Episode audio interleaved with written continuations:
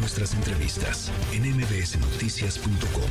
Escuchas a Ana Francisca Vega. La mala noticia es que todavía no se logran poner de acuerdo en torno a los protocolos para que entre ayuda humanitaria a Gaza. La situación humanitaria en Gaza está siendo pues verdaderamente desbordada por las necesidades de la población civil y no parece haber eh, pues digamos acuerdo todavía en torno, por ejemplo, a qué tan exhaustivas van a tener que ser las revisiones de los camiones que van a estar entrando a Gaza porque hay temor por parte de Israel eh, de que habrá, podría haber en esos camiones eh, armas o municiones que utilizarían eventualmente para, para volver a atacar eh, a su país. En fin, las cosas se continúan complicadas. En la línea telefónica Solange Márquez, ustedes la conocen muy bien, analista internacional asociada del COMEXI y columnista del diario El Universal. Gracias por platicar esta tarde con nosotros, Solange. No, muchísimas gracias por la invitación, Ana. ¿Cómo, ¿Cómo, lo estás viendo? Buena noticia lo de las, eh, pues esta, digamos, a pesar de que hay más de 200 personas, varían las cifras eh, secuestradas, pero bueno, la liberación de dos es una buena noticia. Sin duda es una buena noticia, es una muestra, me parece, eh, del interés también, por un lado, de Hamas demostrar que, que, quiere, que quiere negociar. evidentemente habrá que ver las condiciones de la negociación del resto de los rehenes, pero me parece que es una buena condición. Evidentemente también no podemos dejar de lado que también es una forma para Hamas de ganar tiempo, eh, de evitar la incursión terrestre que está buscando Israel tan anunciada, ¿no? Y, me parece que, eso no se, puede, no se puede dejar tampoco de lado. Y algo que también me parece que es muy importante resaltar es la participación de Qatar en el en la negociación como mediador para lograr el, rescate, bueno, la liberación de, estas dos mujeres. Me parece que, hay una participación importante de Qatar y de alguna forma una muestra también de este país que, no hay que olvidar que en su territorio viven algunos de los líderes de, Hamas, precisamente eh, tienen ahí su residencia eh, pero bueno, es una muestra de Qatar también como para decir, oye, yo estoy, yo estoy también de este lado, yo no tengo interés en que esto escale y creo que eso, eso bueno, en términos de evitar un, que, este conflicto se vuelva todavía más grande y se vuelva regional, eh, pues es muy importante, ¿no? Eh, ¿Cómo valorarías los resultados de la visita esta semana, haciendo una especie de corte de caja de, la semana del presidente de los Estados Unidos, Joe Biden? Había como mucha expectativa en torno a eh, pues lo que se podría alcanzar o los pasos, digamos, no, no tanto en términos de resultados concretos quizá, pero sí pasos hacia una eventual resolución o, o encontrar algunas soluciones a algunos de los asuntos más apremiantes. Pues fíjate que para mí eh, fue un tanto decepcionante. Eh, primera, porque evidentemente, a ver, después de, del anuncio del viaje de, Joe Biden a Israel, viene el, lo, ocurrido en el hospital. Eh, y bueno, pues obviamente con lo que pasó, vimos como una tras una, uno tras uno, los líderes de los países con los que se iba a reunir Joe Biden le fueron cancelando las reuniones, empezando por Egipto, Jordania, fueron cancelando las reuniones, incluso el propio, el propio líder de la autoridad eh, palestina en Cisjordania canceló la reunión con Joe Biden. Así que la agenda de Biden se quedó literalmente a la mitad. Eh, y fue, fue un poco pobre en ese sentido. Eh, estuvo solamente de visita en Israel, dio un mensaje, me parece, que era el que todos esperaban de apoyo a Israel, de apoyo con, con su aliado. Eh, sin embargo, Biden estuvo siete horas eh, solamente en territorio Israel, en territorio israelí.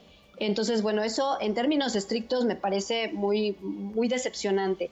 En términos de los pasos a seguir para la solución de este conflicto, honestamente, también hay poco que rescatar. Eh, una de las cosas o uno de los, de los anuncios importantes después de la visita de Biden había sido precisamente el, haber negociado con Egipto el ingreso de la ayuda humanitaria a través del paso de Rafah eh, y sin embargo, al día siguiente, después de que Biden vuelve a Estados Unidos, al Sisi, el, líder de, Egipto, eh, sale a los medios a decir que, pues no, que no se va a permitir todavía eh, este, este paso, que se tiene que revisar muy bien.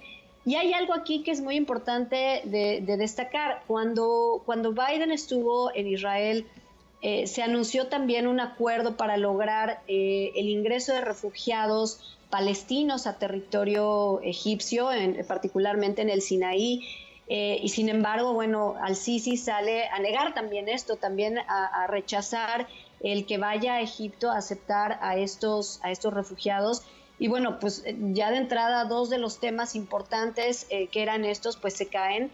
Eh, y bueno, la tercera cosa que es el, tema del, rescate de los, de, los rehenes que tienen su poder Hamas, pues bueno, eh, ahí creo que es la única, la única cosa que de alguna manera está resultando positiva, pero la verdad, vuelvo a insistir, creo que aquí a Biden, Biden anuncia hace, hace unas horas eh, en su cuenta de Twitter que, bueno, la liberación de estas, de estas dos mujeres que son de Chicago, eh, pero no agradece a Qatar su participación, cosa que sí hace eh, el, primer ministro eh, del Reino Unido, Rishi Sunak, agradece al líder qatarí su participación. Y aquí en términos muy, muy de protocolo me parecía importante que se reconociera la participación de Qatar en este rescate. Entonces, en resumen, me parece un poco decepcionante. Creo que habrá que ver qué pasa con la ayuda, en los, recursos económicos que Biden solicitó ya hoy a, la Cámara de Representantes. Es un montón de dinero, son más de 106 mil millones de dólares, de los cuales 14 mil 300 irían precisamente para ayudar a Israel. Eh, y bueno, pues acá veremos qué pasa con todo pues, lo que está sucediendo internamente también en Estados Unidos y el impasse que está sufriendo la Cámara de Representantes. Eso está, eso está verdaderamente tremendo. Pero antes de pasar a eso, nada más déjame preguntarte, Solange. Eh, hay, por supuesto, eh, pues la gran incógnita, no, sé si de si va a suceder, sino más bien de cuándo va a suceder, eh, de, la, incursión de fuerzas israelíes a la franja de Gaza.